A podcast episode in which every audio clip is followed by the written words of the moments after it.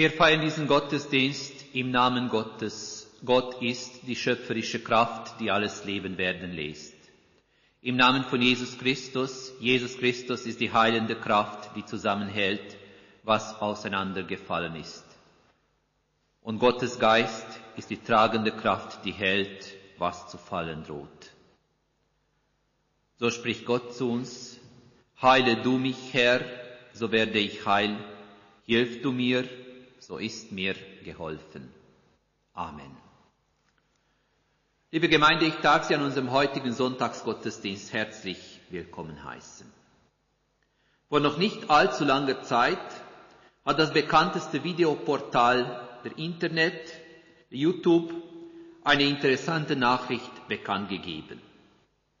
Sie werden ab sofort gegen die Fake News betreffend Corona rigoros vorgehen.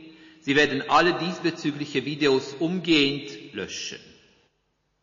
Außer dass man sich fragt, warum dies so lange gedauert hat, frage ich mich, was wohl im Hintergrund steckt. Haben die Betreiber etwa erkannt, dass nicht alles, was harmlos aussieht, wirklich harmlos ist? Oder ist es nur ein politischer Schachzug und sie verfolgen ihre eigenen Interessen? Ich weiß es nicht. So oder so, Tatsache ist aber, dass die Menschen in der heutigen Welt langsam merken, dass nicht alles Gold ist, was glänzt und was nach Gold aussieht. Dass nicht alle Informationen zuverlässig sind, nur weil man sie so schön präsentiert. Es gibt im Deutschen eine Redewendung und sie heißt, jemand ist wie ein Wolf im Schafspelz. Vielleicht haben die Menschen der Moderne wirklich gemerkt, dass es mehr Wölfe im Schafpelz unter uns gibt, als uns dies lieb ist. Wie gesagt, ich weiß es nicht.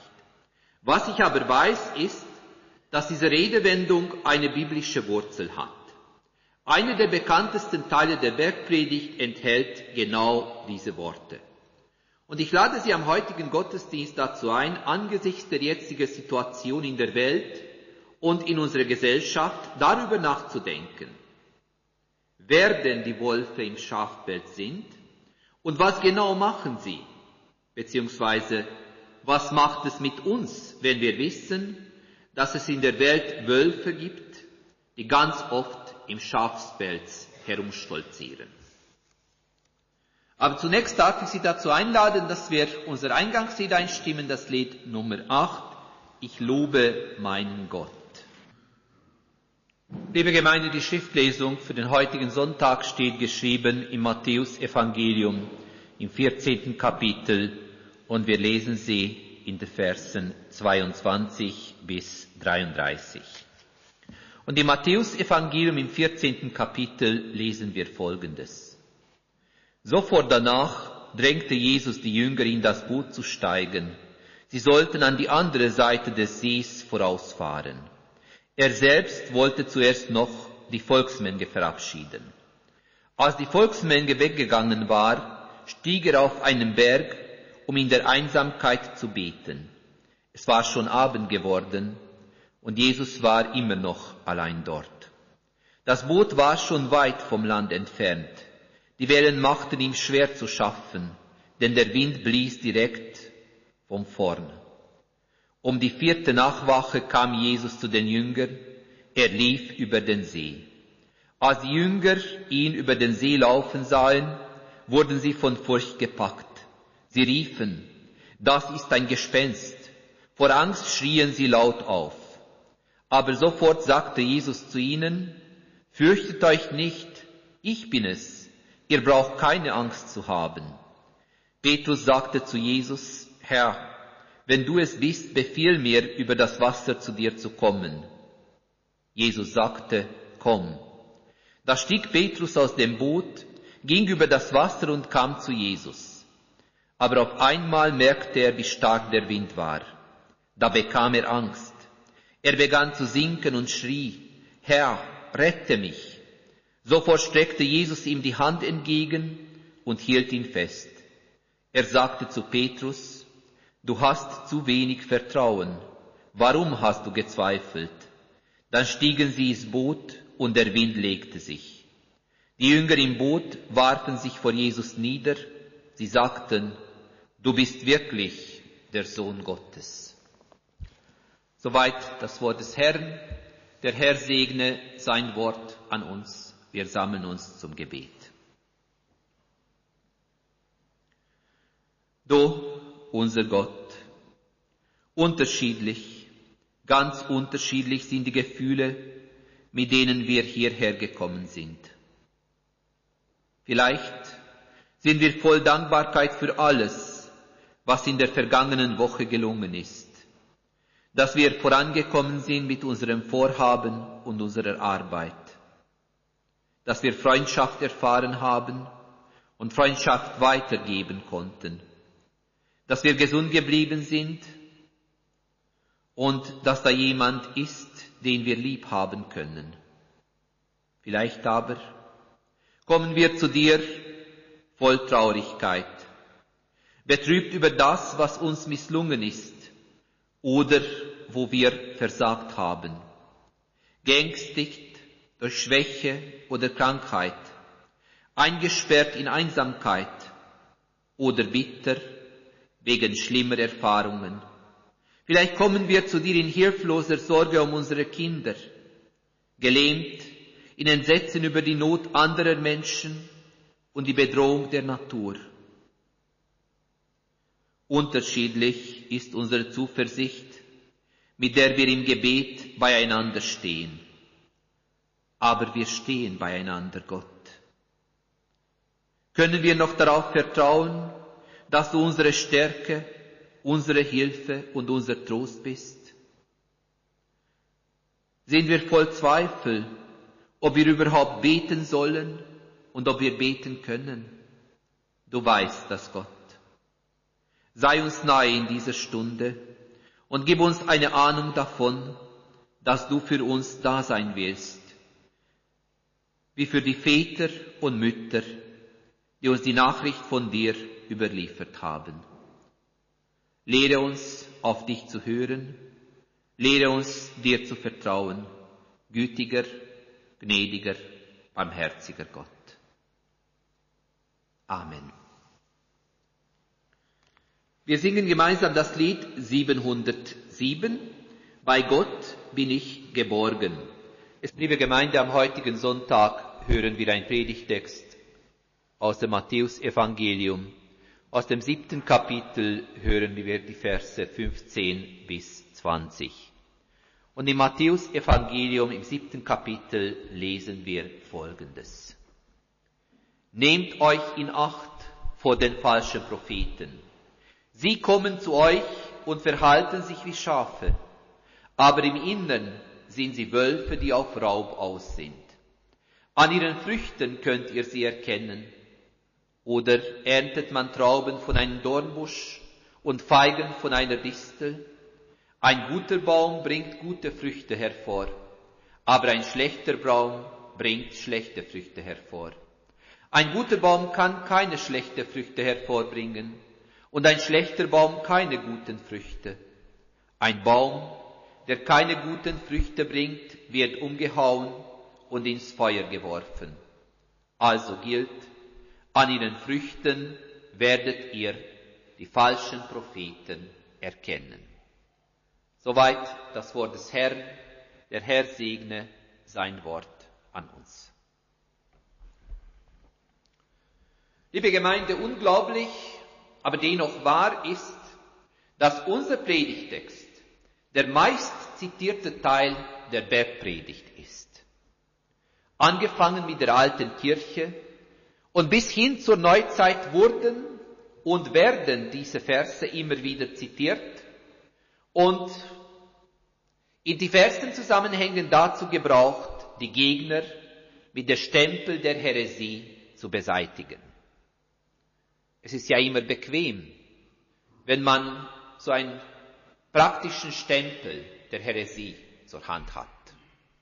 Die sind nicht, so wie sie es vorgeben. Die sind nicht so, wie sie sollten.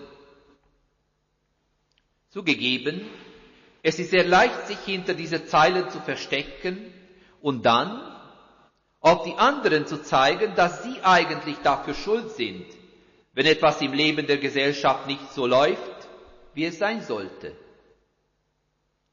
Ich meine jedoch, dass Jesus garantiert nicht so etwas gemeint hat, als er diese Rede hielt. Mehr als das. Ich bin fest davon überzeugt, dass er uns Menschen nicht noch ein Instrument der Selbstrechtfertigung hat liefern wollen. Vielmehr möchte er die Augen der Zuhörerinnen und Zuhörer dafür aufmachen, was es heißt, konsequent nach Gottes Willen zu leben. Und dies ist dann wahrlich kein Grund zur Selbstrechtfertigung, egal wie schön unsere Rechtfertigungsversuche auch sein mögen. In unserem Predigtext finden wir als erstes den Hinweis darauf, dass es tatsächlich echte und falsche Propheten im Leben gibt. Damit hätten wir allerdings nichts Neues, denn dass man nicht jedem trauen kann, wissen wir ja bereits. Die Lektion, dass der Mensch nicht jedem trauen kann, lernen wir alle rechtzeitig und leider viel zu schnell. Was ist aber neu? In unserem Predigtext oder besser gesagt, was sollen wir besonders berücksichtigen?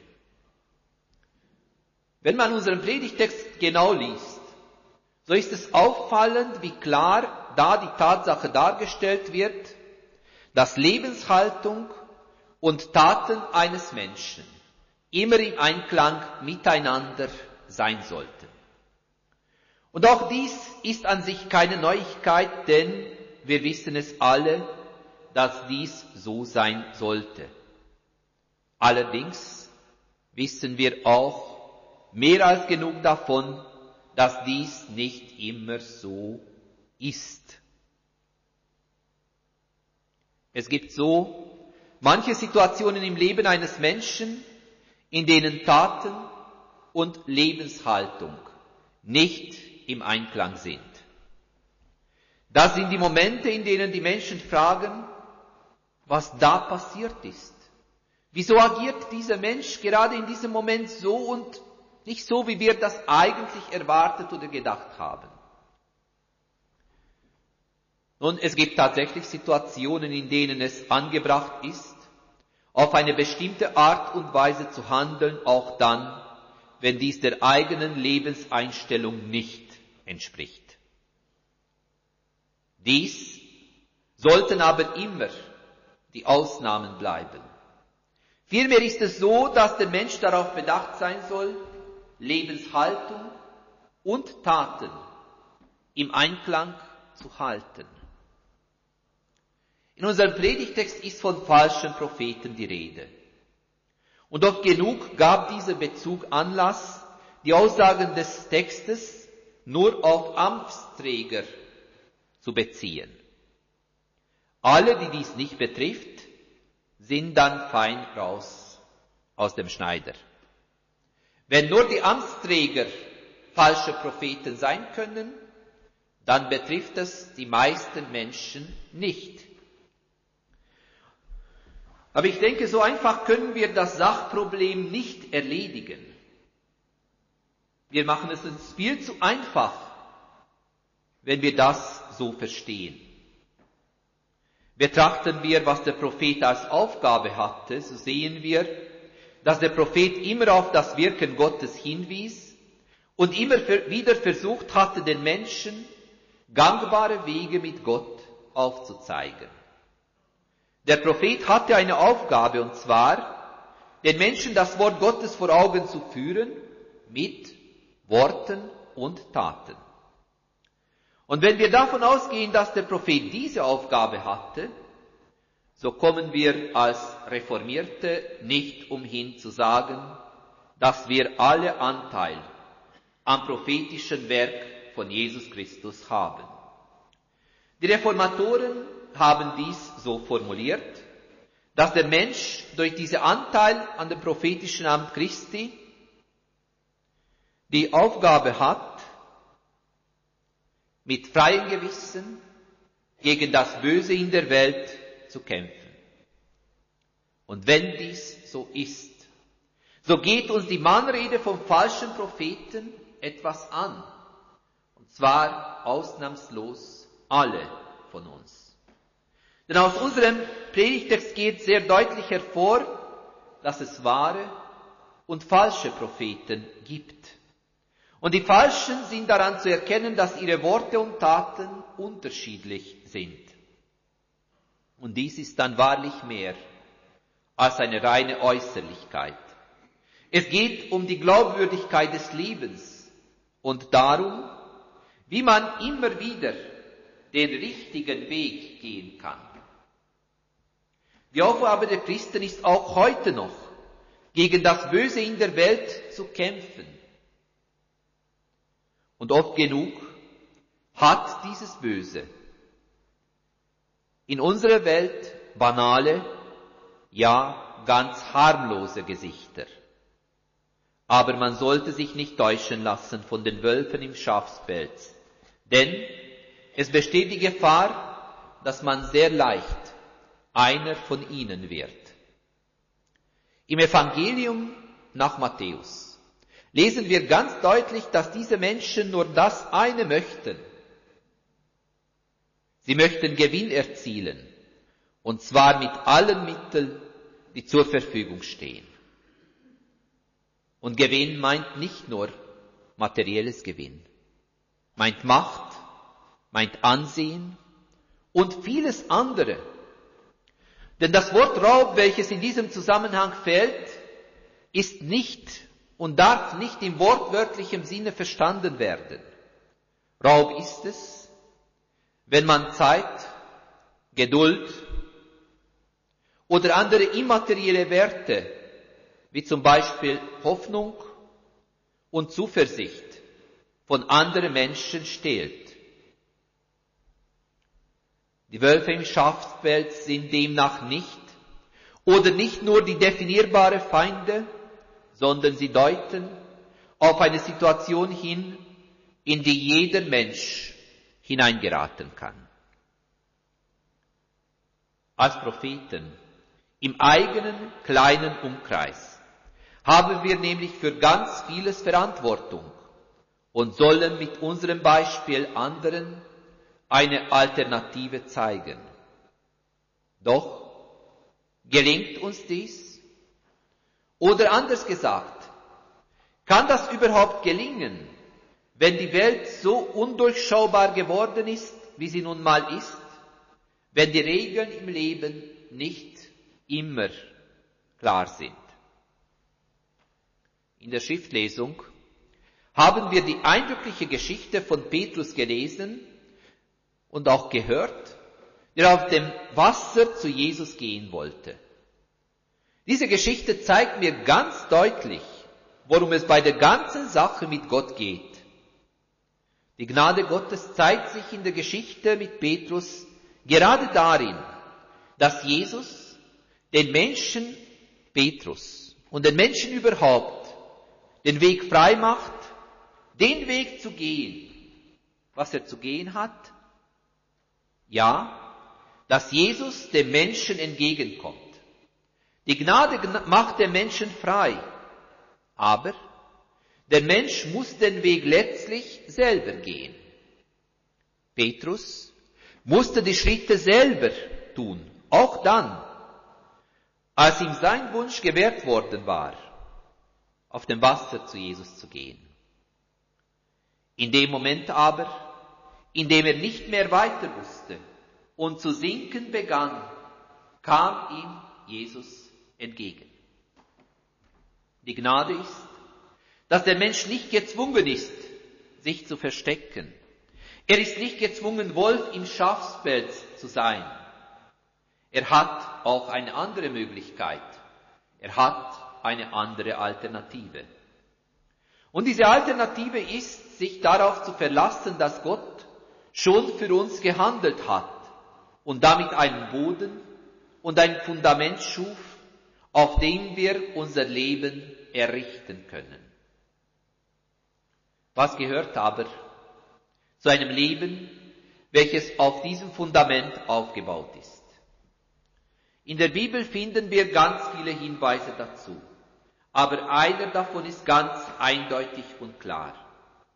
Das, was wir im Predigtext gehört haben, ist eindeutig, ein Handlungskriterium und kein Urteilskriterium. Ganz oft verwechselt der Mensch nämlich diese beiden. Wir wollen Kriterien für die eigene Urteilsbildung haben und verpassen dabei oft die Chance, selber zu handeln. In der eifrigen Suche nach dem, wie wir die anderen Menschen in die passende Schublade unseres Denkens und unserer Kategorien stecken können, verpassen wir ganz oft die Chance, selber zu handeln und ihnen ein Beispiel zu geben.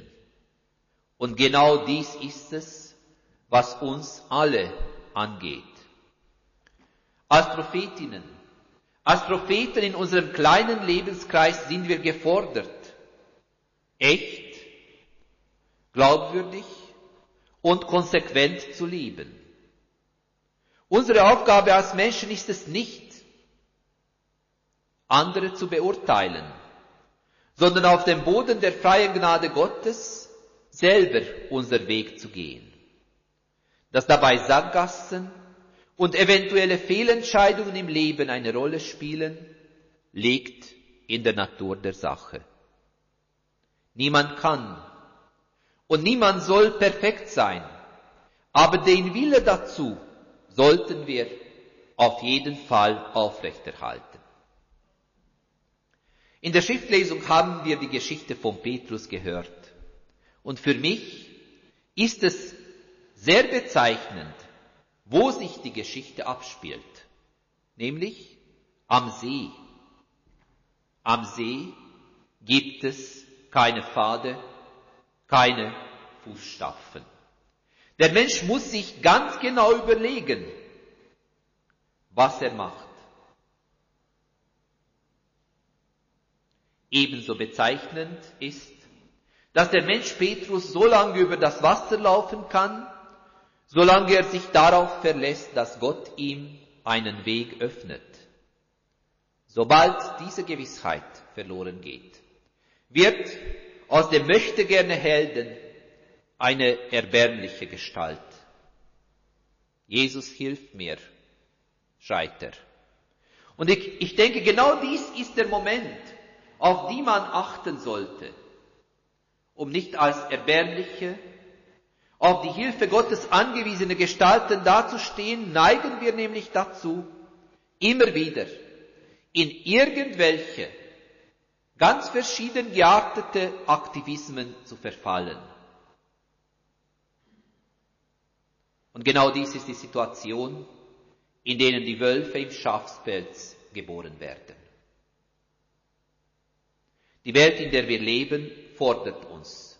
Ja, sie fordert uns heraus, jeden Tag neu zu entscheiden, wie wir leben wollen. Und es ist leider allzu leicht, der Versuchung nachzugeben, sich auf die Seite der Gewinner zu stellen. Wir merken vielleicht nicht einmal, dass wir als Wölfe im Schafspelz agieren. Aber eigentlich will niemand als falscher Prophet entlarvt werden. Denn es gilt auch für unser Leben, an ihren Früchten werdet ihr sie erkennen. Amen.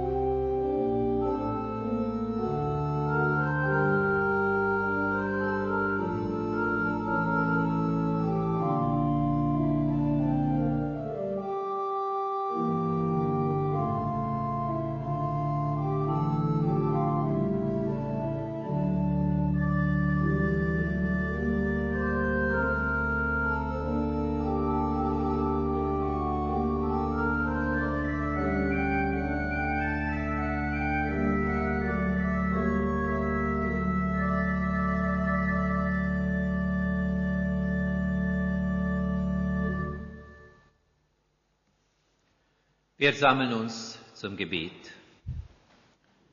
Hüter des Lebens, du siehst, wie oft wir uns verloren fühlen in einer Zeit, in der alles möglich schnell gehen muss, in einer Gesellschaft, die gnadenlos urteilt über Menschen, in einer Welt, deren Probleme uns oft, leider allzu oft überfordern.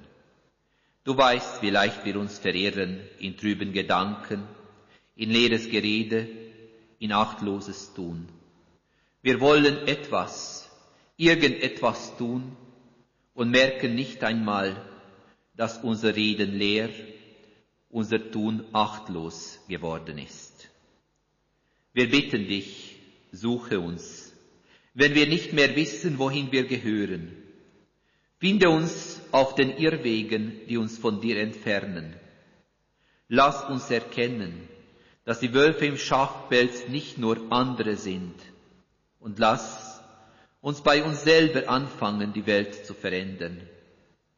Gib uns Ruhe, gib uns Gelassenheit und Hoffnung, dass du die Welt, auch unsere kleinen Welt, in deinen Händen hältst.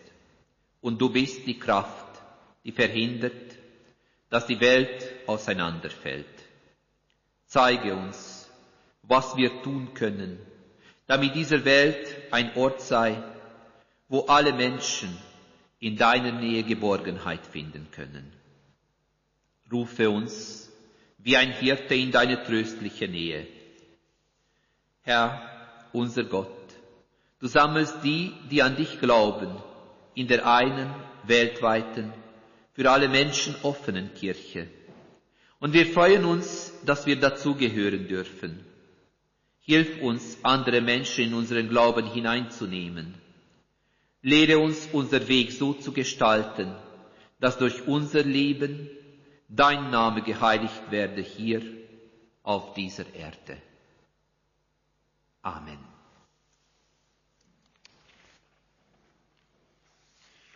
Ich lade Sie dazu ein, das Lied 697 einzustimmen. Wir singen alle Strophen des Liedes Es mag sein, dass alles fällt. Wir beten mit den Worten, die uns unser Herr Jesus gelehrt hat, und sofern Sie können und mögen, darf ich Sie bitten, dafür aufzustehen. Unser Vater im Himmel, geheiligt werde dein Name, dein Reich komme, dein Wille geschehe wie im Himmel, so auf Erden. Unser tägliches Brot gib uns heute und vergib uns unsere Schuld, wie auch wir vergeben unseren Schuldigen. Und führe uns nicht in Versuchung, sondern erlöse uns von dem Bösen. Denn dein ist das Reich und die Kraft und die Herrlichkeit in Ewigkeit. Amen. Unser Schlusslied ist das Lied 351, Amen, Lob, Preis und Herrlichkeit.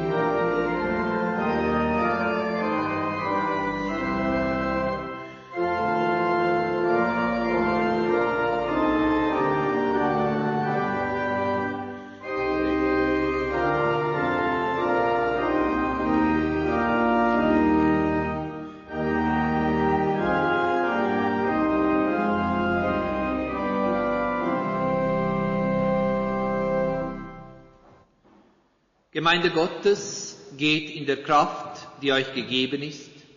Geht einfach, geht unbeschwert, geht heiter und haltet Ausschau nach der Liebe. Geht unter dem Segen Gottes.